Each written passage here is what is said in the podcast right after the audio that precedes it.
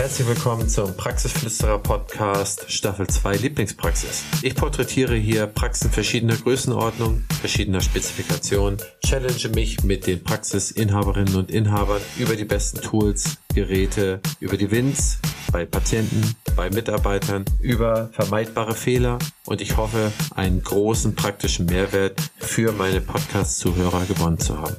Partner dieser Staffel ist die BFS Health Finance. Viel Spaß beim Zuhören. Ich glaube, eine ganz wichtige Botschaft für alle ist diese. Heute sind meine Patienten aus ganz Deutschland, der Schweiz und Österreich. Und wenn man spezialisiert ist als Zahnarzt und auf seinem Gebiet sehr gute Leistungen hervorbringt, dann kommen die Patienten aus überall her. Also Patienten sind jetzt gewohnt, nach ihrem Spezialisten zu suchen. Mein heutiger Gast ist Dr. Mariana Mincheva aus Düsseldorf.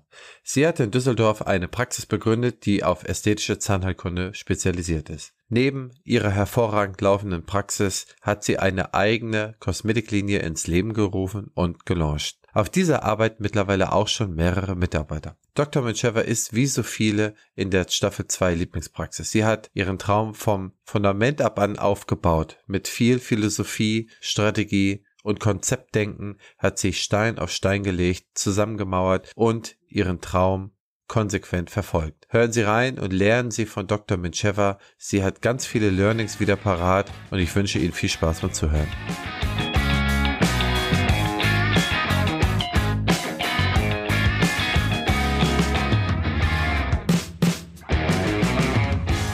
Liebe Frau Dr. Mincheva, ich freue mich, dass Sie mein Gast sind und begrüße Sie herzlich in meinem Podcast. Erzählen Sie doch mal, wer sind Sie, wo kommen Sie her? Ja, hallo, also ich freue mich sehr dabei zu sein. Vielen lieben Dank. Ja, ich bin die Frau Dr. Mincheva. Ich bin gebürtig äh, in Bulgarien geboren und bin auch dort aufgewachsen und ähm, habe dann, äh, nachdem wir in Italien waren, ähm, in Deutschland Zahnmedizin studiert und hatte dann auch nur eine Assistenzstelle, bevor ich mich dann selbstständig gemacht habe im schönen Düsseldorf. Und ähm, jetzt bin ich seit sechs Jahren mit meiner Praxis im Medienhafen in Düsseldorf zu Hause. Ja, und ähm, freue mich sehr, meine Leidenschaft äh, der Zahnmedizin nachgehen zu können. Wo haben Sie denn studiert? Ich habe in Bonn studiert tatsächlich, weil wir damals als Diplomaten nach Deutschland gekommen sind. Also war mhm. Bonn die erste Station. Und da habe ich ähm, eben auch die Schule besucht, also die letzten Jahre und mein Abi gemacht und dann auch dort Zahnmedizin studiert. Aber wenn ich das so höre, äh, wenn Sie aus einer diplomatischen Familie kommen, dann waren das ja sicherlich Ihre Eltern keine Ärzte. Wie haben Sie, wie sind Sie denn drauf gekommen, dass Sie in die Medizin und dann auch noch in die Zahnmedizin gegangen sind? Ja, das ist äh, ein sehr schicksalhaftes Ereignis, weil tatsächlich hatte ich Angst vom Zahnarzt. Also ich glaube, Zahnmedizin mhm. war so ungefähr das Letzte, was ich mir hätte irgendwie selber ausgesucht. Ähm, und mein damaliger Freund, also mein erster Freund, muss man sagen, seine Eltern waren beides Mediziner. Und ähm, weil ich ihnen wohl aufgefallen bin als ein sehr fleißiges Mädchen, haben sie gesagt, ach, du musst unbedingt mal was mit äh, Medizin machen. Und weil du eine Frau bist, würde sich Zahnmedizin besonders gut für dich ähm, eignen, weil man das mhm. als Frau gut mit Familie kombinieren kann. Und dann habe ich erstmal gesagt, so, oh nee, also ich, ich und Zahnarzt schon mal gar nicht. Ähm, und irgendwie dachte ich aber auch, komm, schnupperst du mal rein und kannst dir immer noch dich umentscheiden, wenn es dir nicht gefällt. Ja, und so bin ich da quasi reingerutscht und ähm, habe im Studium festgestellt, dass mir das doch sehr liegt und habe das dann auch sehr stramm durchgezogen, das Studium. Und ich muss auch sagen, bis heute als eine der besten Studentinnen aus der Universität Bonn rausgegangen. Mhm.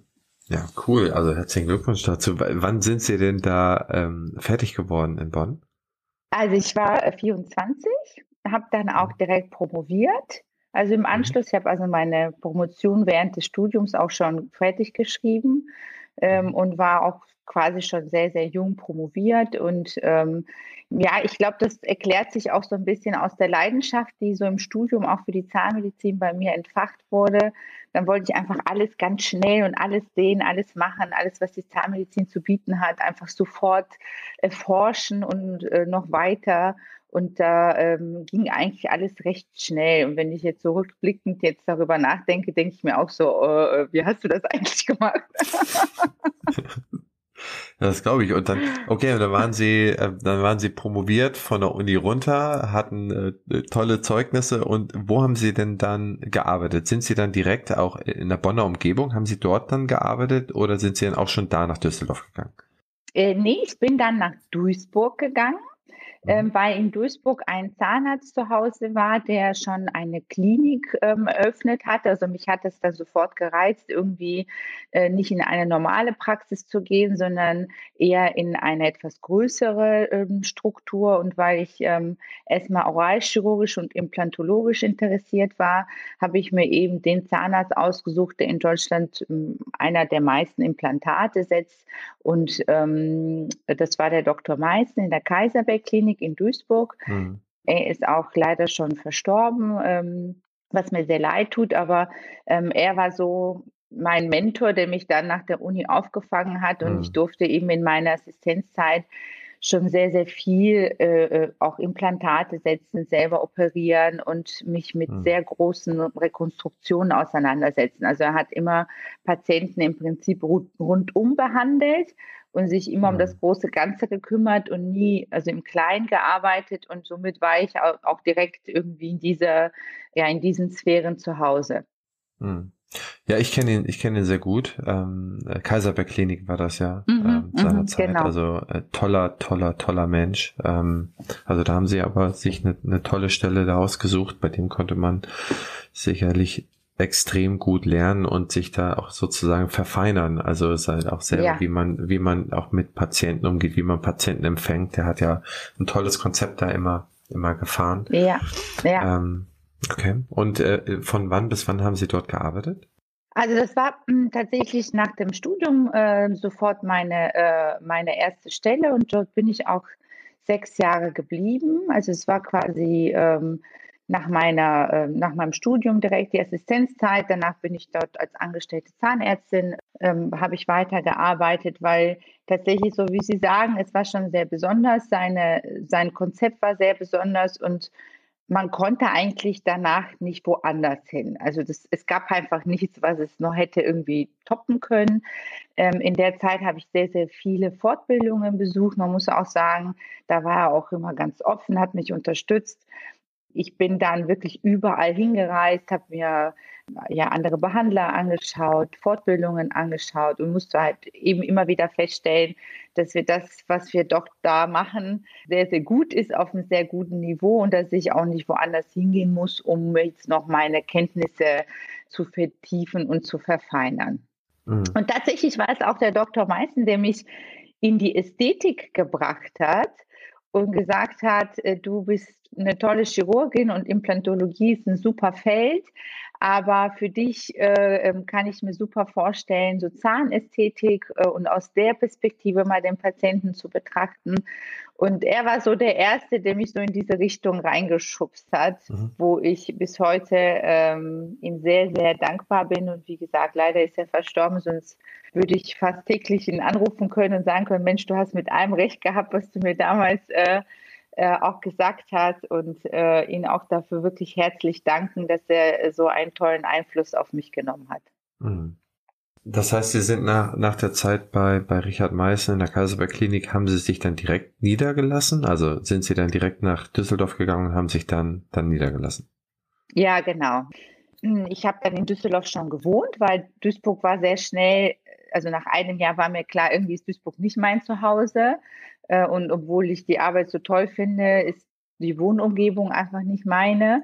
Ähm, und dann bin ich nach Düsseldorf gezogen und ähm, habe äh, dann bin ich eben gependelt. Deswegen war ich in Düsseldorf ansässig und ähm, mehr und mehr wurde irgendwann der Wunsch in mir war, ja, mich selbstständig zu machen. Und dann war auch für mich klar, dass das auch Düsseldorf sein soll und ja, eigentlich auch sehr interessant, weil ich habe mir sehr viele Praxen angeschaut, weil es hieß ja damals, äh, ja, Praxisübernahme ist so die sichere Variante. Das sollte man dann doch immer vorziehen. Ähm, und dann habe ich mir alles in der Umgebung angeschaut, auch nicht nur in Düsseldorf, sondern im kompletten ähm, Rhein-Ruhr-Kreis. Äh, und habe aber nie eine Praxis gefunden, wo ich gesagt habe, das, das sehe ich mich. Und ähm, natürlich wollte ich auch das, was ich beim Dr. Meißen gesehen habe, noch toppen. Und habe gesagt, in, in meine eigene Praxis will ich das eben noch noch, noch für meine Bedürfnisse optimieren und noch äh, besser gestalten. Und dann stand relativ schnell fest, ich muss mich, ich muss eine Neugründung planen, weil so eine Übernahme wird, wird meinen Wünschen nicht gerecht. Okay.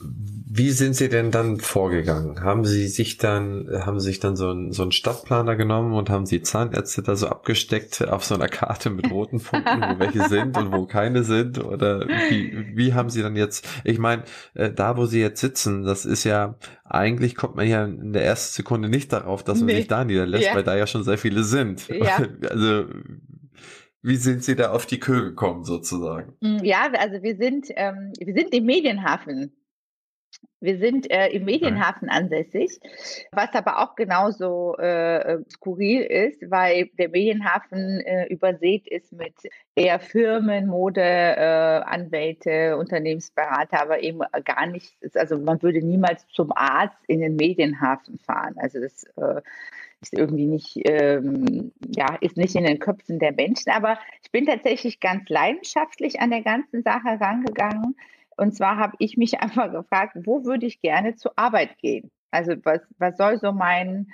meine Umgebung sein, die mich jeden Tag empfängt, wenn ich zur Praxis fahre?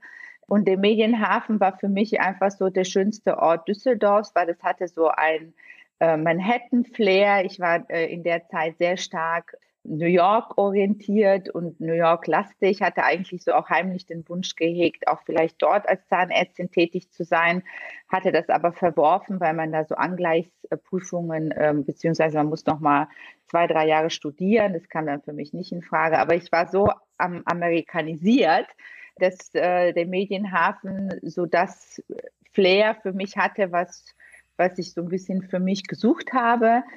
Und äh, so ist es im Prinzip, weil es war einfach Liebe auf den ersten Blick. Ich habe mir ganz viele Objekte angeschaut, die Bürogebäude waren, also jetzt gar nicht extra auch nach Ärztenhäuser oder sowas geschaut, sondern wirklich auch Büros mir angeguckt, Büroflächen ähm, und mich nicht so limitieren lassen vom ersten Moment, dass man erstmal guckt, wo sind wenig Zahnärzte, dann gehe ich halt da oder wo gibt es ein Ärztehaus, dann gehe ich dann lieber da. Ich mhm. finde das auch ehrlich gesagt nicht gut, weil man sich dann von vornherein sehr stark limitiert in der Auswahl dessen, wo man sich eigentlich selbst verwirklichen möchte. Deswegen habe ich das auch gar nicht gemacht, sondern habe wirklich geguckt, was gibt es auf dem Markt, von angefangen von der Villa, ja, die, ähm, die als, als, als, als Wohngebäude da standen, habe ich mir gedacht, das könnte man auch ganz toll zu einer Praxis umbauen, zu einem ähm, Bürogebäude. Und tatsächlich ähm, ist es am Ende äh, im Medienhafen der ehemalige Nespresso-Laden geworden.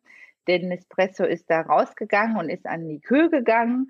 Und dann war eben die ganze Fläche frei, äh, von deren Bürogebäude, äh, Bürofläche über die Ladenfläche.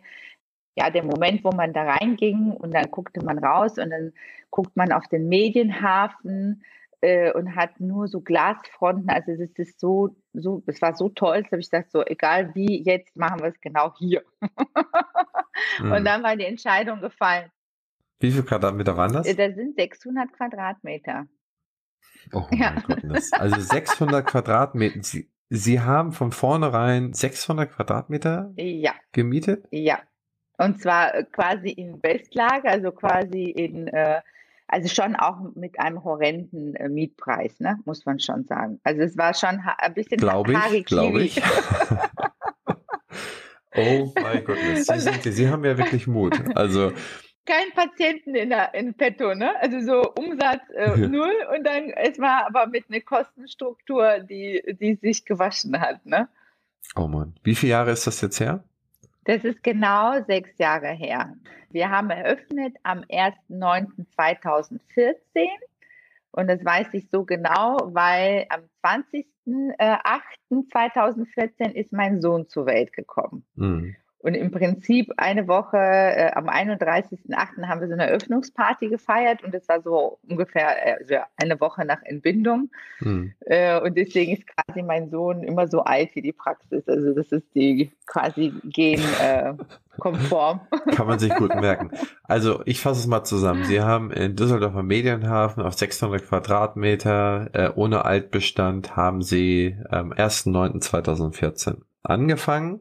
Hatten Sie denn am mhm. 1.9.2014, wie sah das Bestellbuch da aus? Wie viele Patienten hatten Sie da am 1.9.2014? Wissen Sie das noch? Gar, nö, weiß ich, gar keiner.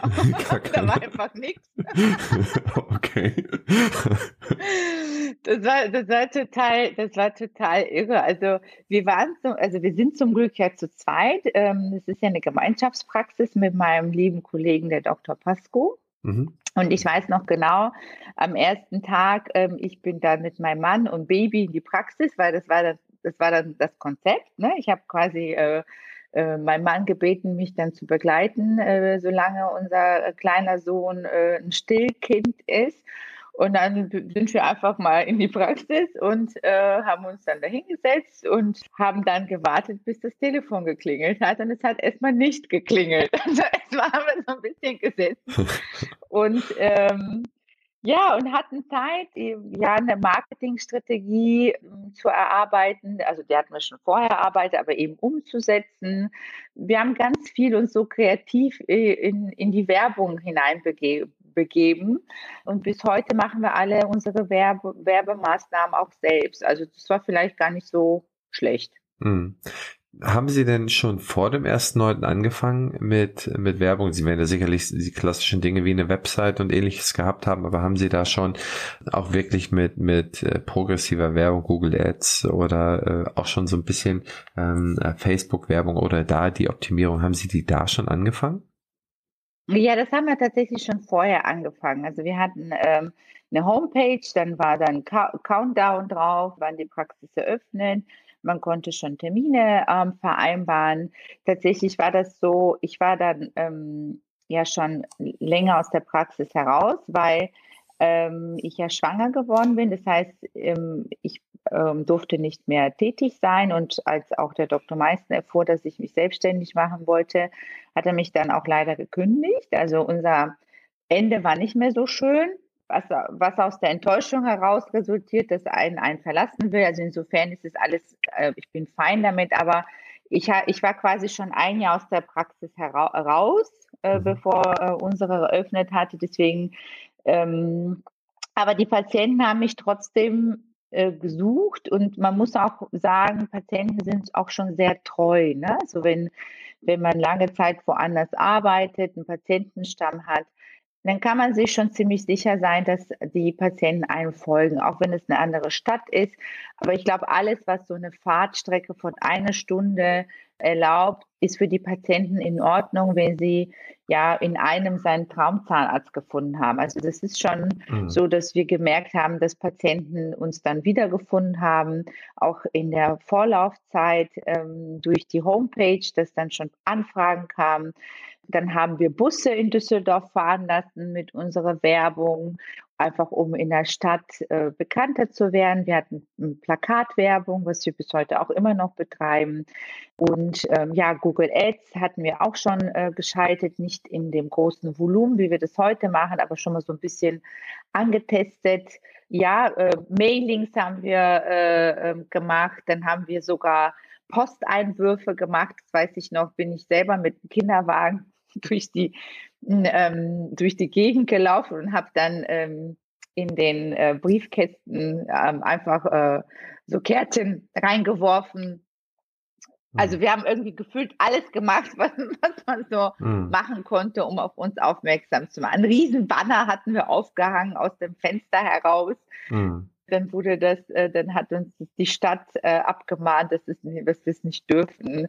Ähm, also wir fahren haben wir dann aufgestellt auf der Straße. Ich, also es gibt eigentlich gefühlt nichts, was wir nicht gemacht haben. Mhm. In der ganzen Gastro haben wir Kärtchen verteilt, äh, Feuerzeuge mit Discover White. Kugelschreiber überall verstreut mit Discover Wild. Also mhm. ich, es gab, glaube ich, gefühlt nichts, was wir nicht mit, mit unseren Sachen bedruckt haben. Mhm. Auch hier erlaube ich mir einen kleinen Hinweis auf den Staffelpartner der BFS in Dortmund. Es sind nicht immer die großen oder die voluminösen Dinge, die den Patient bei seiner Praxis dazu führen, dass er sich besonders wohlfühlt, sondern es sind manchmal diese kleinen Servicegedanken, die vernünftig gelebt und vernünftig ausgespielt werden, die dazu führen, dass der Patient sich gut aufgehoben fühlt. Besonders gut kommt zum Beispiel der flexible Zahlungsbeginn der BFS an. So kann sich der Patient bis zu sechs Monate nach Rechnungszugang den Zahlungsbeginn flexibel festlegen. Das sind so Kleinigkeiten, aber der Patient hat es ganz bequem in seiner App und Sie als Zahnarzt finden alle Informationen unter meinebfs.de slash Durchstarter slash. Und nun viel Spaß beim weiteren Zuhören. Können Sie sich noch daran erinnern, wann Sie zum ersten Mal ein volles Bestellbuch hatten oder wann, wie lange es gedauert hat, bis Sie denn die Patientenanzahl hatten, die Sie dann gebraucht haben, um den Betrieb aufrechtzuerhalten? Ja, uns hat ziemlich genau. Also man muss sagen, wir sind auch, also 2014 haben wir eröffnet und haben uns auch gesagt, da wir sehr hohe Kosten haben, man hat, man hat einen Betriebskostenkredit, den man auch aufnehmen kann, um erstmal die Betriebskosten stemmen zu können. Mhm. Und wir hatten mit meinem Praxispartner beschlossen, erstmal sehr bescheiden zu leben und uns nichts aus der Praxis zu entnehmen bis wir ähm, ja den Break-Even haben und sagen können, okay, jetzt äh, haben wir Überschüsse und jetzt können wir gucken, dass wir uns die anfangen, ähm, diese zu verteilen. Und es hat genau ein Jahr gedauert, bis wir überhaupt, sage ich mal, den ersten Euro aus unserer äh, Praxis äh, uns entnehmen konnten. Und in dieses in dem einem Jahr haben wir tatsächlich ja aus unseren Ersparnissen, ähm, die wir irgendwie vorher hatten, gelebt. Und es war genauso der Punkt, wo ich zum, zu mir selbst sagte, okay, jetzt ist alles aufgebraucht an Ersparnis. Also hm. entweder muss ich jetzt irgendwie zu meinen Schwiegereltern ziehen und meine Wohnung ungefähr hier aufgeben. Oder, äh, oder die Praxis fängt mal an, irgendwie ein bisschen was abzuwerfen und man, man kann irgendwie weiter sein ja sein Leben finanzieren und so kam hm. das zum Glück auch. Also ich musste zum Glück nicht zu meinen Schwiegereltern ziehen. oh, also das heißt, das hat tatsächlich ähm, äh, eine Zeit lang gedauert, bis, also ich meine, äh, bis man was entnehmen kann, das war ja wahrscheinlich nochmal deutlich danach, bis ihr Terminbuch voll war. Ne? Ihr Terminbuch voll war ja, ja wahrscheinlich genau. nach, nach wie viel Mon nach wie vielen Monaten ungefähr war Ihr Terminbuch voll? Ja, ich würde ich würd sagen, also nach einem Jahr war so der Moment, wo wir sagen, so, okay, das fängt an, irgendwie sich, sich zu, zu funktionieren. Und noch ein weiteres Jahr hat gedauert, bis man das Gefühl hatte, so jetzt sind die Terminbücher wirklich voll, ohne dass hm. man so Lücken hatte. Hm. Und dann würde ich sagen, noch ein weiteres Jahr, äh, also drei Jahre nach Eröffnung. Und da hatte ich das Gefühl, okay, jetzt überrennen uns die Leute. Mhm. Und das war so, äh, äh, und das war so ein Gefühl, wo ich jetzt dachte, okay, jetzt weiß ich gar nicht mehr, wohin mit den Patienten. Und da war so das Gefühl, okay, jetzt funktioniert's und jetzt, jetzt kann quasi auch gar nichts passieren, was mhm. äh, jetzt rollt quasi diese, diese Maschinerie und jetzt hat es Fahrt aufgenommen und jetzt läuft's. Und dann war es auch das erste Mal, dass wir gesagt haben, so jetzt bräuchten wir vielleicht langsam Angestellten Zahnarzt, dass wir auch ähm, ja, überlegen mussten, wohin mit den ganzen Angestellten, dass wir neue Konzepte entwickeln, Raumkonzepte entwickeln mussten, weil wir auf einmal festgestellt haben, obwohl wir so viel Platz haben, haben wir extrem wenig Platz für Verwaltung und äh, für so ähm, ja, Personal eingeplant, was ja äh, ja verwaltet oder auch mhm. ähm, ja sich vielleicht mit Werbung beschäftigt. Mhm. Und so haben wir dann angefangen, anfangen müssen, auch das, die Praxiskonzept als solches nochmal zu überarbeiten. Mhm. Mit wie vielen Mitarbeitern haben Sie denn am 1.9.2014 angefangen? Das waren Sie und Ihr Kollege. Und wie viele Leute hatten Sie dann noch in der Assistenz oder, wenn man so will, in, in der Rezeption, Verwaltung? Mhm. Wir hatten quasi dann, jeder hatte einer in der Assistenz, eine Auszubildende, also drei, mhm. und eine ähm, Dame am Empfang okay. ähm, vier. Und eine schon auch eine Praxismanagerin hatten wir eingestellt, also fünf und ein Zahntechniker. Also mhm. mit sechs Mann haben, sind wir gestartet. Dort sind Sie ja schon mit einem großen Team auch an die Startlinie gegangen. Ich meine, wie haben Sie das denn damals ähm, von null auf an zusammen rekrutiert? Ähm, Sie haben ja, wie gesagt, okay, Sie haben eine gewisse Vorbereitungszeit gehabt, aber haben Sie da Anzeigen geschaltet? Haben Sie da viele Gespräche geführt? War es leicht in Düsseldorf, äh, Mitarbeiterinnen und Mitarbeiter zu finden?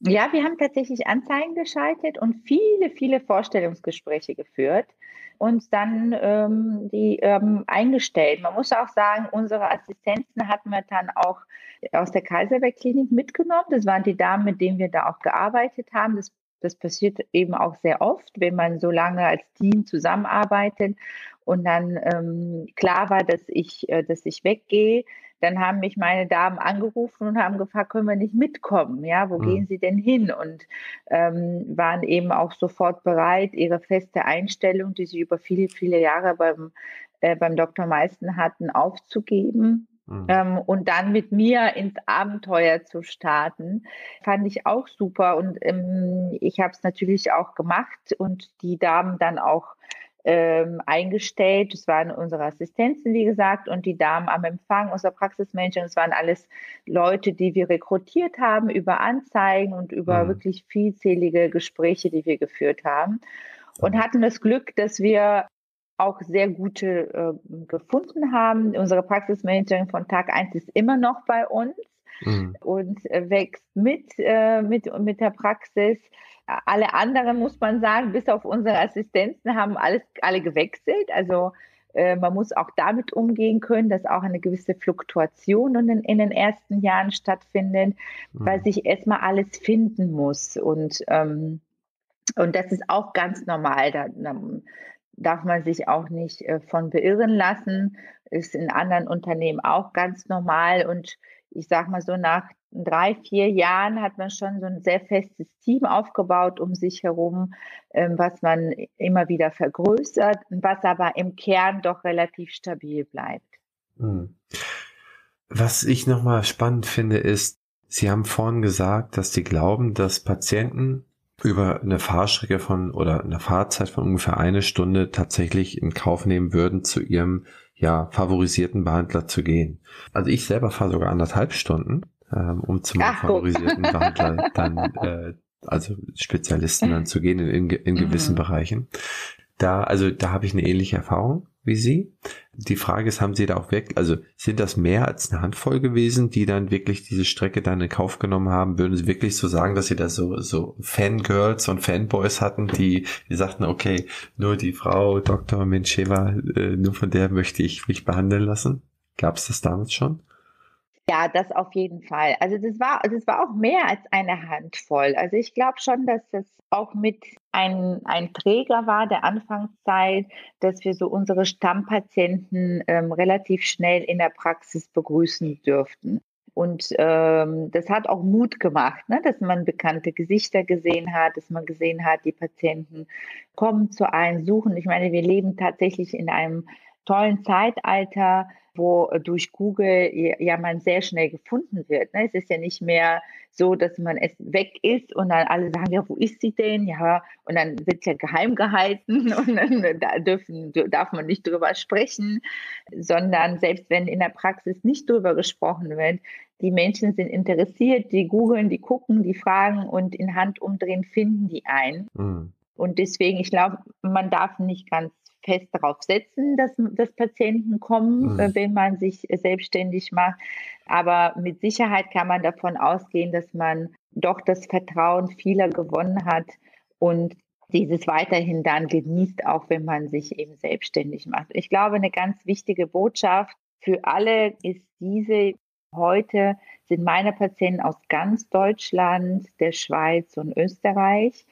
Und wenn man spezialisiert ist als Zahnarzt und auf seinem Gebiet sehr gute Leistungen hervorbringt, dann kommen die Patienten aus überall her. Also Patienten sind jetzt gewohnt, nach ihrem Spezialisten zu suchen. Also ähnlich ist es, wenn man ja eine komplizierte Knieoperation vorhätte, dann würde man ja auch nicht gucken, wer ist äh, in der Nähe von mir und zu dem äh, Operateur gehe ich, sondern wer ist der beste Knieoperateur, ähm, Äh, und dann würde ich egal wohin hinfliegen, um mich von ihm behandeln zu lassen. Und so ist es in der Zahnmedizin auch. Ja, die Menschen sehen auch, okay, es gibt nicht nur, es gibt nicht mehr den Wald- und Wiesenzahnarzt, sondern das ist auch jetzt eine Fachrichtung, die über Spezialisierungen lebt.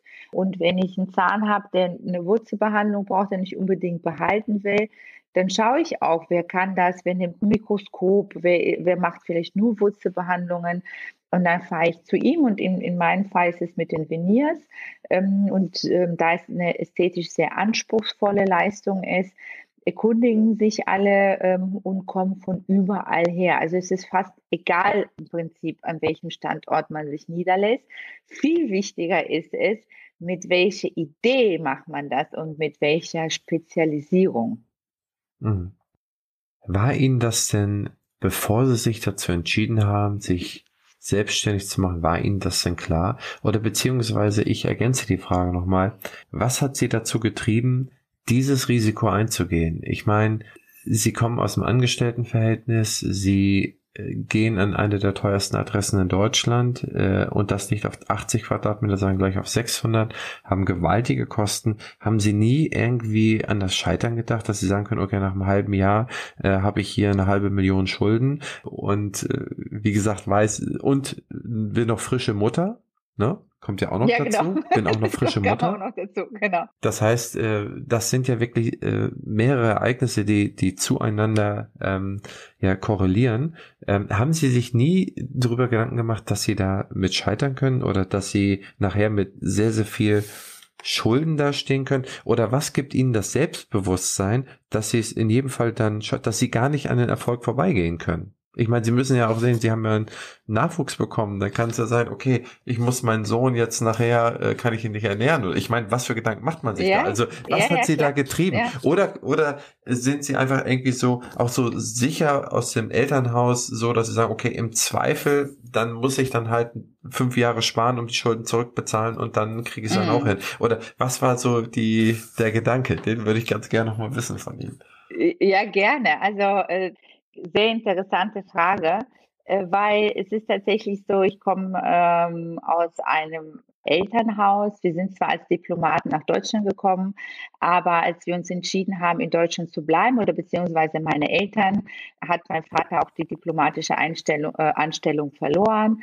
Und ähm, im Prinzip habe ich schon als Studentin meine Eltern ähm, unterstützen müssen das war für mich alles auf eine Karte setzen und ich wusste, es, es darf nicht scheitern, weil sowohl ähm, ich als junge Mutter musste für meine Familie sorgen, als auch meine Eltern, die ich im Rücken hatte, für die ich mich damals schon dann gesorgt habe. Also das heißt, die habe ich auch finanziell getragen und ich konnte nicht, also wäre ich gefallen, wäre ich ganz tief gefallen. Also da war kein Auffangnetz äh, und auch leider irgendwie keine Option B, äh, die ich da hätte irgendwie ähm, einnehmen müssen. Deswegen war ähm, die Mission ganz klar, das muss funktionieren. Und rückblickend betrachtet, warum hat es funktioniert, das ist, glaube ich, genau das, weil man nie einen Plan B hat. Man muss, wenn man eine Idee verfolgt, und das ist das, das wichtige Stichwort Leidenschaft.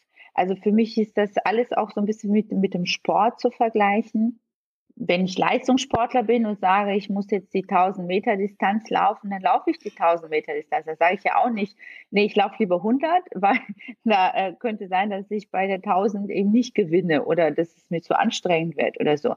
Dann lass es, dann mach was anderes.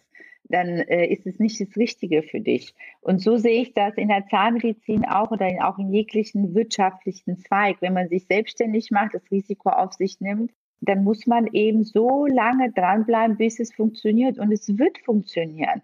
Das ist fast ein Naturgesetz, wenn man mich heute fragt. Wenn man äh, Leidenschaft, Energie, Passion, Ehrlichkeit und auch wirklich ehrlich zu sich selbst, zu seinen Patienten, zu seinen Fähigkeiten, perfektionistisch ist, fokussiert ist, dann wird es funktionieren. Und deswegen hat es auch funktioniert weil alles andere, äh, wenn man schon mit Zweifeln startet, dann sollte man das gar nicht starten. Und deswegen habe ich mich auch nie gefragt, werde ich äh, scheitern oder werde ich das schaffen? Ich, mir war immer klar, ich werde schaffen. Und das Selbstbewusstsein habe ich auch vielleicht daher gezogen, weil ich wusste, ich bin gut. Ne? Das war mir schon in meiner Zeit, als ich ähm, äh, in der Kaiserbergklinik angestellt war, bewusst, dass ich gut bin, dass ich überdurchschnittlich gut bin, dass ich auch sehr fleißig bin. Und äh, die Patienten haben mich gemocht, weil ich ehrlich war zu denen, weil ich auch jeden so behandelt habe, wie ich mich hätte selbst behandeln wollen. Äh. Und ich glaube, das ist, das ist so der entscheidende Punkt. Und dann ist es, jetzt klingt das vielleicht ein bisschen esoterisch, aber dann ist das Universum auch so fair, dass das, was man äh, reingesteckt hat an Energie, an Kraft, dass man das auch zurückbekommt als ähm, hm. Bestätigung, als Patienten, als Erfolg, ähm, was sich dann auch irgendwann monetär auch widerspiegelt. Ja, aber es ist ähm, einfach hm. so die, ja, es ist für mich ein Naturgesetz, was funktionieren wird, wenn hm. man 100 Prozent gibt. Ja. Also bemerkenswert. Also viele von den, wir begleiten sehr, sehr viele Gründer jedes Jahr und ähm, viele stehen an der Ecke, dass das herausragende Mediziner sind, ähm, also, also, also unabhängige Sicht, wenn ich mit den Leuten spreche, wo sie mhm. arbeiten, ähm, dass die ähm, sehr schlau sind, ähm, sehr intelligent sind, aber dann sich diese Existenzfrage dann halt auch sehr oft stellen, mhm. ähm, mhm. soll ich das dann machen? Und dann nicht selten geht dann die Antwort dahin, ja, ich bin lieber ähm, Angestellter oder Angestellte. Mhm. Und ähm, deswegen finde ich das so spannend. Sie haben ja im Prinzip nicht drüber nachgedacht. Ähm, oder was heißt, also man sagt es so leichtfertig, man denkt ja wahrscheinlich immer drüber nach. Aber wenn es dann äh, keinen Ausweg gibt, dann muss man halt auf diesen Ziel so hart optimieren und an diesen Details so hart optimieren, dass man halt mhm. halt dadurch dass man halt so durchschwimmt, ne? Durch diesen ja, also Piranha-Strom. Also, ja, weil das war auch, also man muss auch sagen, ich habe als angestellte Zahnärztin sehr viel verdient. Also das war schon so, dass der Dr. Meißen damals wusste, okay, die, die hat so irgendwie die Hummel im Arsch, die wird bestimmt irgendwann hier weggehen wollen. Und er hat mich schon finanziell sehr gebunden gehabt, in dem Sinne, immer wenn ich äh, äh, eine Praxis mir angeschaut habe äh, zur Übernahme, habe ich gesehen, dass der äh, selbstständige Zahnarzt letztendlich weniger verdient hat als ich im Angestelltenverhältnis. Und dann war das hm. vielleicht, also dann ist es schon fast verrückt, wenn man das aufgibt, hm. ja, diese diese Sicherheit äh, des Angestellten, auch gerade als Mutter, auch gerade als Frau. Ne? Also eigentlich hat alles darum, äh, dafür gesprochen, da zu bleiben und ja, dort ähm, ja den sicheren Hafen äh, zu nutzen. Aber ähm, ich hatte eine Vision und diese Vision war es, ja, wie ich arbeiten wollte, wie meine Zahntechniker arbeiten sollten, wie ich vielleicht mit meinen Angestellten umgehe. Es war einfach, ab einem gewissen Moment war es einfach vorbei. Da wusste ich, ich kann nicht mehr das innehalten, ja. Dieser Wunsch der Selbstverwirklichung und diese vielen Ideen, ne? Unternehmertum wird aus der Idee herausgeboren. Das heißt, man hat auf einmal eine Idee und will, und will sie dann verwirklichen. Und dann in dem Moment, wo man sie anfängt zu verwirklichen, wird man Unternehmer. Und wenn man diese Idee nicht hat, dann sollte man das auch nicht machen. Wenn man sagt, ich bin ein toller Mediziner, aber irgendwie habe ich so keine richtige Idee für meine Selbstständigkeit, dann ist man auch besser in, im Angestelltenverhältnis hm. aufgehoben. Und das ist auch total fein. Aber wenn man eine Idee hat, wenn man morgen, jeden Morgen aufsteht und sich denkt, so, ach, wenn jetzt meine Patienten reinkommen, dann sollen die so begrüßt werden, dann sollen die, äh, dann ähm, soll es äh, im Wartezimmer weitergehen mit einem tollen Café, dann sollen die sich fühlen wie in einem Fünf-Sterne-Hotel. Ich will sie danach mit E-Mails anschreiben, dann soll das im Zimmer riechen nach Rosen und wissen Sie, also so, äh, und dann soll da klassische mhm. Musik laufen und ich möchte, dass meine Helferin so und so angezogen ist und das, ähm, mhm. und ich will für den Patienten eben zwei Stunden Zeit haben und nicht eine halbe Stunde. Ich will selber bestimmen, wie lange meine Behandlung dauert. Ich will selber meine Materialien bestimmen. Und das sind so Sachen, die ja, wenn man im Angestelltenverhältnis äh, ist, ja auch vorgegeben werden, weil einfach der ja, Praxisinhaber gewisse ähm, Abläufe hat, die er auch nicht gerne vielleicht optimieren möchte. Na, jeder hat ja so seins, es ist auch sein gutes Recht, es ist ja seine Praxis.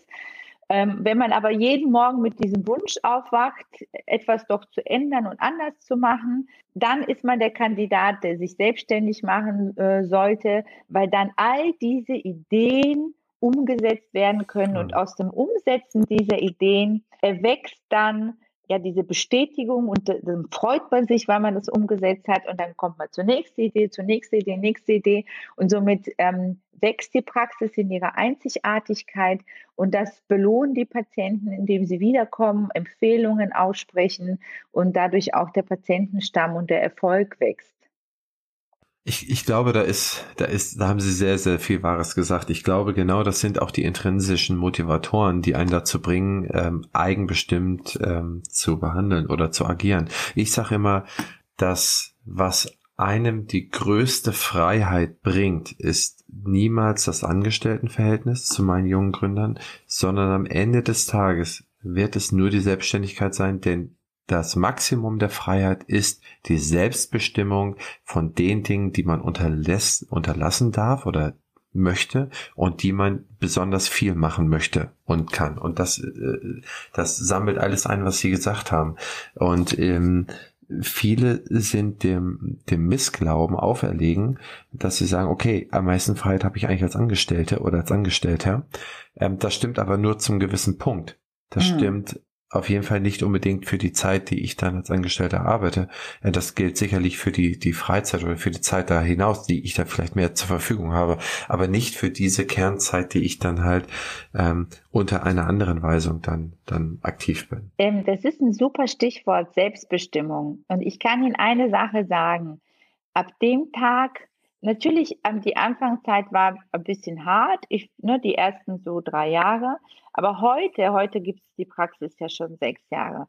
Ich äh, fühle mich als einer der freiesten Menschen überhaupt. Also die Praxis ist für mich mhm. ein Ort, das ist überhaupt nicht meine Arbeitsstätte. Das ist, äh, das ist ein, mhm. ja, ein Zuhause, wo ich hingehe. Das ist äh, ähm, ein ganz tolles Miteinander, was wir zusammen haben. Wir haben so viel Freude äh, bei allen den Dingen, die wir tun. Und diese Selbstbestimmung ist so toll. Ich kann heute sagen, ich hab, bin jetzt schon zum zweiten Mal Mutter geworden.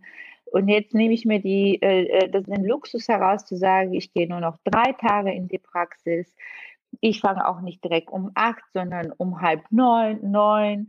Und wenn ich morgen Lust habe zu sagen, ich mache es um zehn, dann mache ich es um zehn. Wissen Sie, da kommt keiner und sagt, ja, wie, warum?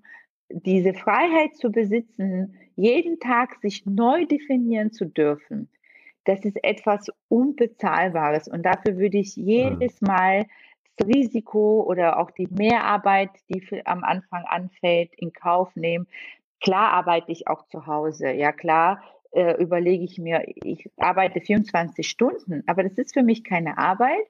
Das ist eine Leidenschaft, der ich nachgehe und es ist so toll, wenn ich zu Hause sage, ey, ich habe eine Idee, ganz toll, ich will, dass wir jetzt den Patienten das und das offerieren und dann ist es, ist es ja auch gearbeitet, ja, auch wenn es 11 Uhr abends ist.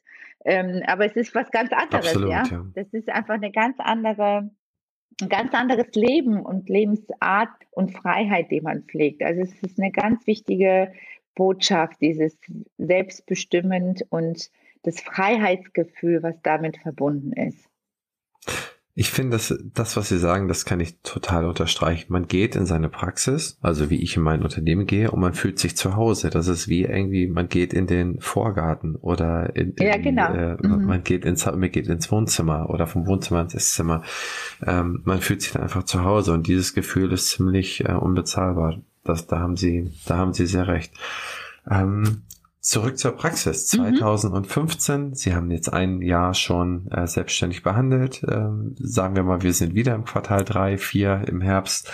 Hat sich da an der Angestelltenzahl schon etwas getan oder beziehungsweise wie viele Zimmer hatten Sie da in Beschuss oder im Betrieb zu ja, dem Zeitpunkt? Es waren vier Zimmer. Also wir hatten die, die Praxis hat sechs Behandlungszimmer. Wir hatten aber äh, erst nur vier Zimmer äh, zur Praxiseröffnung und dann in den weiteren ähm, drei Jahren auf. Und dann haben wir im Prinzip, als dieser Moment kam, den ich beschrieben habe, nach drei Jahren, wo wir gesagt haben, wir werden jetzt hier langsam überrollt, haben wir dann äh, das fünfte Zimmer in Betrieb genommen und relativ schnell danach, also ein Dreivierteljahr später, auch schon das sechste Zimmer und haben dann im Prinzip die Praxis voll ausgelastet.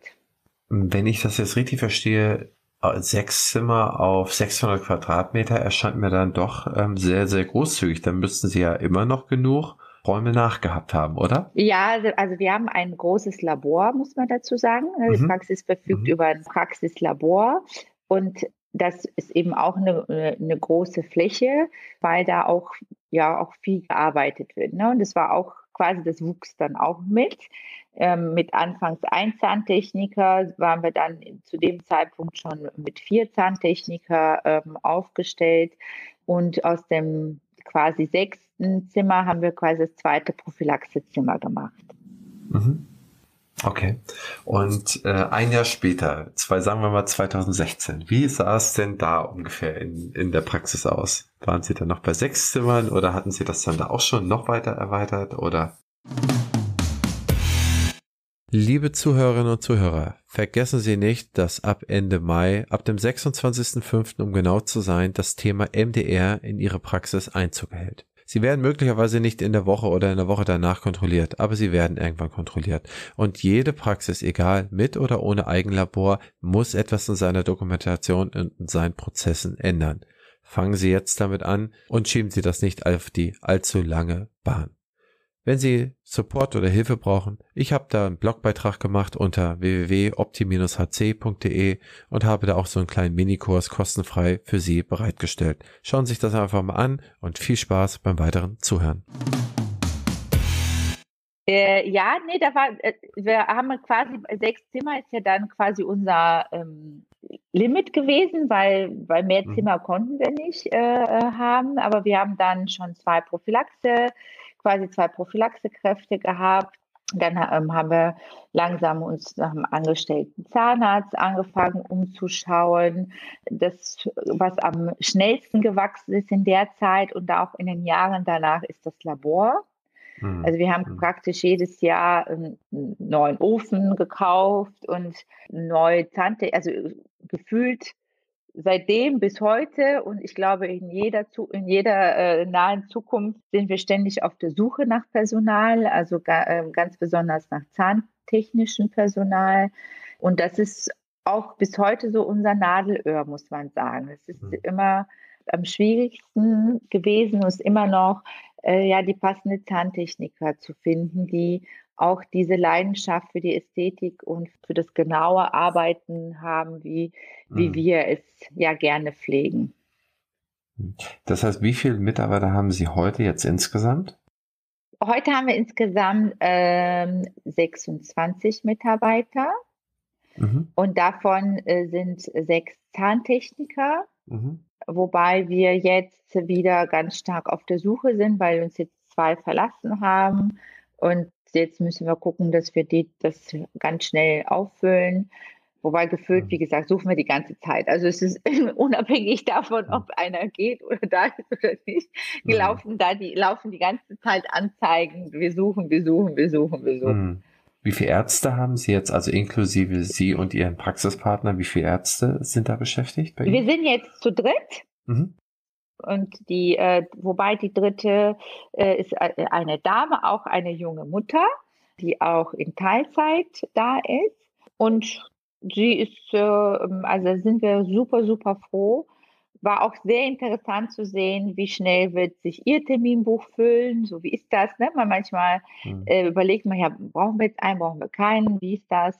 Aber das ist hat äh, sehr, sehr schnell geklappt. Sie hat sich quasi schon im zweiten Quartal amortisiert mhm. und im dritten Quartal schon quasi ihre Umsatzbeteiligung erreicht. Mhm. Also das ging unglaublich schnell und bin total froh, dass wir sie haben. Und es ist einfach, es macht Freude, weil sie genau das abdeckt, was ich und mein Kollege, wo wir sagen, oh, da fehlt uns so die Motivation. Ne? Mhm. Und dann muss man jemand Frisches reinholen, der total Lust drauf hat, äh, ähm, um wirklich diese 100% Qualität in allen Bereichen halten zu können. Ja. Und vielleicht noch so eine ganz wichtige Info oder eine Lektion, die ich tatsächlich gelernt habe jetzt in den Jahren, weil ich ja so ein Mensch bin, der immer nach mehr, höher, weiter, größer strebt. Und irgendwann habe ich gedacht, okay, jetzt ist so die Praxis so an ihren, ich sag mal, guten Umsatzvolumen, ein gutes Verhältnis zwischen Kosten äh, und Gewinnstruktur. Was geht jetzt noch on top? Ähm, was kann man machen? Und tatsächlich ist man dann so an dem Punkt, dass man sagt als Zahnarzt, okay, mh, hm, jetzt kann ich mir noch mehr angestellte Zahnärzte holen, jetzt kann ich eine Zweitfiliale eröffnen, ich kann ein Franchise-Unternehmen machen, weil ich eine Marke erschaffen habe mit meiner Praxis. Und ich habe mich bewusst heute dagegen entschieden, dieses Wachstum ständig quasi mitzugehen und ähm, vielleicht auch äh, ungesund weiterzuwachsen, weil man sehr stark abhängig ist von der Qualität äh, dessen. Also das heißt, wenn man wächst, muss man sagen, okay, man hat nur zwei Hände und wenn man nicht 28, äh, 24 ähm, Stunden am Stuhl sitzen will, dann ist irgendwann diese, diese, diese äh, Kraft ja ausgeschöpft. Ne? Mhm. Und wenn man sagt, ich will auch irgendwie noch so eine super Work-Life-Balance äh, haben, dann sowieso. Ja, dann mhm. ist man eh äh, äh, schnell da, wo man sagen muss, okay, jetzt reicht es auch ne, mit der mhm. Arbeit am Stuhl. Ähm, und das bedeutet, man muss dann angestellte Zahnärzte zu sich holen und ähm, wenn man einen sehr hohen Anspruch hat an dem, wie, sie, wie, wie das Arbeiten sein soll, ist es schon schwierig, talentierte junge Kollegen zu finden, die Lust haben, ähm, ein sehr hohes Niveau an Arbeit zu leisten. Und da liegt, glaube ich, die größte Schwierigkeit, eine Zahnarztpraxis zu skalieren und immer größer und äh, ertragsreicher zu machen ohne dass irgendwann so der Moment kommt, wo man merkt, ich habe eigentlich viel zu wenig Zeit für meine Patienten.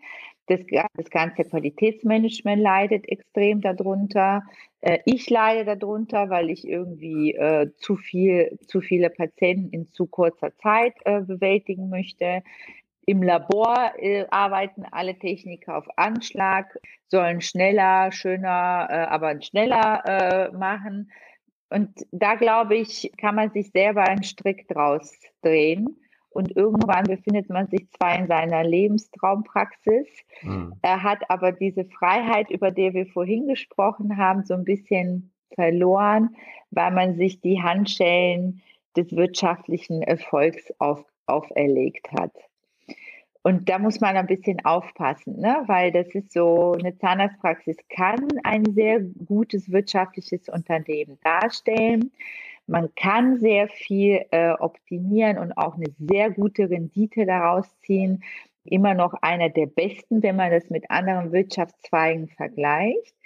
Und man muss einfach für sich den Punkt finden, wo man sagt, das ist mein Wohlführpunkt und da bleibe ich jetzt. Und auch wenn es sehr reizvoll ist, noch mehr Patienten aufzunehmen und noch größer und weiter zu gehen, ist es, glaube ich, ein bisschen, ein bisschen gefährlich, weil man dann die Freude an dem verlieren kann, was, ähm, ja, was man so gerne macht. Mhm. Das kann ich voll und ganz nachvollziehen. Höher, schneller, weiter. Sie haben aber trotzdem, also Sie haben ja eine tolle Praxis aufgebaut. Sie sind ja auch da, da bekannt. Sie haben mir gesagt, Sie haben da auch ein sehr großes Einzugsgebiet an Patienten. Aber so ich sehe, haben Sie sich ja noch mit ein, zwei anderen Sachen nebenher beschäftigt, wo Sie sich dann ja, genau. sozusagen genau. ausleben, wo Sie vielleicht auch Ihr Hobby oder Ihre Leidenschaft ähm, noch, noch erweitert haben. Erzählen Sie mir doch oder erzählen Sie doch mal auch meinen Zuhörern, äh, wie das gekommen ist, was das ist und ja, was Sie da genau machen. Ja, also äh, das ist eine gute Überleitung, weil genau dieses höher, schneller, weiter war auf der Praxisebene eben nicht für mich umsetzbar, ohne, ohne an Qualität zu verlieren und ohne ähm, ja wahrhaftig das weitermachen zu können mit Leidenschaft, was ich tue. Und dann hat sich, wie das Schicksal so ist, ähm, die Möglichkeit ergeben, ja einfach in der Zahnmedizin zu bleiben, aber eben in einem anderen Zweig einzusteigen, in dem ich einfach gesagt habe, Mensch, wie ist es jetzt äh, Thema Zahnpasta, äh, Mundwasser? Patienten haben mich oft ja gefragt, ja, sagen Sie mal, was, was nehmen Sie, was können Sie uns empfehlen? Und irgendwann habe ich mir gedacht, so, was, wie ist das, was ist das eigentlich? Was für Unternehmen produzieren eigentlich Zahnpasta, Mundwasser? Was sind das eigentlich für Unternehmen, die sich mit Dentalprodukten auseinandersetzen? Und warum wir als Zahnärzte, die diejenigen sind, die an der vordersten Front sind, ja, die im Prinzip dem Patienten etwas in die Hand geben, was er tagtäglich benutzen soll, warum setzen wir uns so wenig mit dieser Materie auseinander? Also ich wusste zum Beispiel überhaupt gar nicht, was ist eigentlich in einer Zahnpasta drin? Was soll eine gute Zahnpasta können? Äh, und was sind die Anforderungen? Und dann habe ich einfach gesehen, okay, eigentlich bist du total äh, wie wahrscheinlich alle anderen in der Praxis. Da kommt ein Vertreter, bringt eine Tüte kleine Pröbchen mit äh, und eine Pralinenschachtel und sagt, hier ist die neue Zahnpasta von so und so. Die ist ganz toll, geben Sie sie bitte Ihre Patienten. Ne? Und dann macht man das und, und dann sagt man, hier, die ist ganz toll, hab, hat sie aber selber gar nicht benutzt äh, oder benutzt sie nicht, ähm, weiß überhaupt gar nicht, warum ist, soll sie toll sein und was hat sie, was enthält sie eigentlich. Ne? Und diese ganzen Fragen, die mich dann über schon auch viel, lange, längere Zeit beschäftigt haben, haben dann dazu geführt, dass ich dann ein zweites Unternehmen gegründet habe, hm, was sich jetzt mit der Entwicklung und Herstellung von ähm, Zahnpflegeprodukte beschäftigt. Und weil es so schön ist, sind es nicht nur Zahnpflegeprodukte, sondern daraus sind auch Lippenstifte entstanden, die ähm, ja äh, den Frauen ähm, ja so ein bisschen helfen sollen, mehr Ausstrahlung zu bekommen, weil da Blaupigmente sind, dadurch die Zähne einfach heller ähm, erscheinen. Ja, jetzt haben wir ganz neue Nahrungsergänzungsmittel mit in Portfolio aufgenommen, weil eben Patienten, die Parodontose haben, die Zahnfleischprobleme haben, auch ein anderes Bedürfnis haben an Vitaminen und Mineralien als vielleicht der ganz gesunde Patient. Mhm. Und das wissen wir schon sehr, sehr lange aus den ganz vielen Studien ja bekannt. Also selbst ich zu meiner Studienzeit äh, weiß ich noch, ähm, dass wir dann auch eben den, den Einfluss von Vitamin- und Nährstoffhaushalt auf die Mundgesundheit, dass, dass wir das auch beleuchtet haben im Studium. Aber dann geht es irgendwie völlig verloren und keiner spricht mehr darüber. Und wir Zahnärzte sehen uns mehr auch als Handwerker und sind es auch vielleicht als, als Ärzte. Und irgendwie war, kam mir dieser Aspekt zu kurz und dann habe ich gesagt, so dann, dann entwickle ich das. Also im Prinzip aus dem eigenen Bedürfnis heraus und aus dieser Idee, was, was kann dem Patienten gut tun, was es eben noch nicht so gibt auf dem Markt, habe ich diese Energie die ich vorher reingesteckt hätte, um meine Praxis noch höher, größer, weiter und sonst wie zu gestalten, habe ich jetzt einfach in einem ganz anderen Geschäftszweig kanalisiert, wo auch dieses höher, schneller, weiter auch viel besser zu Hause ist als quasi jetzt in der Praxis, wo man am Menschen arbeitet. Wie heißen die Produktlinien oder wie heißt das? das es heißt Mint, das ist abgekupfert von meinem Nachnamen, ah, Mincheva. Okay. Ja, und dann ist es quasi Mint bei Dr. Mincheva. Ah, okay, cool. Cool. Und ähm, machen Sie das jetzt, haben Sie da einen Mitarbeiter oder eine Mitarbeiterin für eingestellt, die, die Ihnen da in, in der Administration hilft oder machen Sie das alles komplett in Ihrer Freizeit selber? Nee, nee, das ist schon, also das ist als Freizeitprojekt zwar angefangen, aber mittlerweile ist da auch ein Team äh, im Hintergrund, was mich unterstützt, weil das als Freizeitprojekt nicht mehr zu mhm. bewältigen ist. Ja. wie viele Leute arbeiten dann da für Sie oder mit Ihnen für, für dieses MINT-Projekt?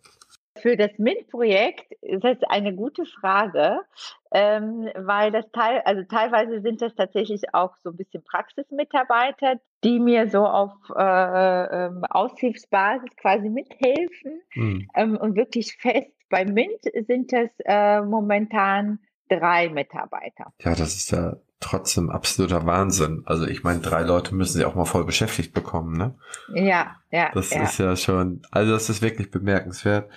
Sie sind eine bemerkenswerte Frau, Frau Dr. Ah, Und ich habe mich komm, wirklich gefreut, Sie jetzt ähm, mal live kennenzulernen. Äh, und ähm, ja, ich, ich drücke Ihnen die Daumen für die Praxis, für das MINT-Projekt, für ihre Familie, für ihre zwei Kinder, für ihre Mitarbeiterinnen und Mitarbeiter, dass das, dass alles ihnen äh, gnädig bleibt und dass sie weiterhin mit so viel Mut und so viel Freude ihren, ihren Weg gehen. Und ich glaube, sie haben heute ganz, ganz viele Sachen er erzählt, die meinen jungen Zahnärztinnen und Zahnärzten sehr helfen wird, äh, sich dann hoffentlich doch für die Niederlassung irgendwann mal zu entscheiden. Und dafür bin ich Ihnen sehr dankbar. Ja, sehr, sehr gerne. Also ich äh, freue mich, wenn, äh, wenn ich anderen Mut machen kann, weil ich wirklich ja meine Praxis, meine Selbstständigkeit das bin auch ich und das macht, das macht mich aus und es gibt mir auch die Energie, auch weitere Projekte anzugehen und den Mut. ich glaube, es ist ein sehr, sehr wichtiger Schritt im, im Leben eines jeden, der sich, ja, der diesen Wunsch hegt. Also deswegen, wenn man so den Wunsch dazu verspürt, und heutzutage gibt es ja ganz tolle, ne, das, was Sie machen, so toll, ja, Unterstützung, Informationen, die man sich einholen kann. Das gab es zu meiner Zeit in der Form gar nicht äh, so. Und ich glaube, dass man heute noch ja noch mehr dieses Risiko wagen kann, weil auch noch viel mehr Unterstützung Absolut, äh, ja. zu finden ist und mehr Informationen. Ja. ja. Und man weiß einfach sehr viel mehr, man hat sehr viel mehr Erkenntnisse, man kann sehr spezieller helfen und nicht nur irgendwie, ja, geh äh, zur Apobank, hol dir ein Darlehen. Ja, genau. Also das ist halt sehr, sehr viel differenzierter, ne? Das war nämlich damals meine, mein Weg. Einfach hin und dann und das hat auch direkt geklappt, hin zur Apobank und Darlehen bekommen? Ja, das hat, das hat, direkt, das hat schon direkt geklappt, war aber schon auch äh, also mit einem Businessplan und mit Vorstellung des Businessplans ja. verbunden. Es war jetzt nicht nur einfach so, hi, ne? Ja, also klar. Es gehört, es gehört, es gehört dazu. Aber die, ähm, da wir ja immer noch in einem sehr gut äh, gehenden Zweig äh, arbeiten, der Zahnmedizin, sind die Banken da schon auch gewillt, einem zu helfen. Und das, und das heißt auch, was. die wissen auch, so. wo sie ihr Geld äh, gut rein investieren können. Das stimmt. In dem Sinne, Frau Dr. Mencheva, vielen, vielen Dank für Ihre Zeit und ähm, ja, haben Sie eine gute Zeit in Zukunft und wir werden uns ja sicherlich irgendwann mal wiedersehen oder ich werde Sie mal in Düsseldorf in der Praxis besuchen. Ja, sehr und mir gern. das mal anschauen und bis dahin bleiben Sie gesund und munter. Dankeschön, alles Liebe an Sie, danke sehr. Publisher dieses Podcastes ist die OptiHealth Consulting GmbH. Wir beraten in der Praxisabgabe, in der Praxisgründung, in der Prozessoptimierung, sei es MDR, sei es Hygiene, sei es QM, sowohl als auch in der Besserung der Customer Journeys, also in der Einbestellungssystematik, in der Neupatientengewinnung, als auch in der Bestandskunden, Bestandspatientenoptimierung und dergleichen. Wenn Sie beispielsweise mal Hilfe brauchen oder auch einfach nur schauen, wo steht Ihre Praxis und wie kann man sie weiterentwickeln, dann haben wir so etwas wie eine Potenzialanalyse. Da gehen wir in die Praxis rein, schauen uns alles an und geben Ihnen eine ganz klare Gangrichtung, wie Sie was erreichen können und wie Sie was heben oder bessern können. Ihr Christian Henrizi.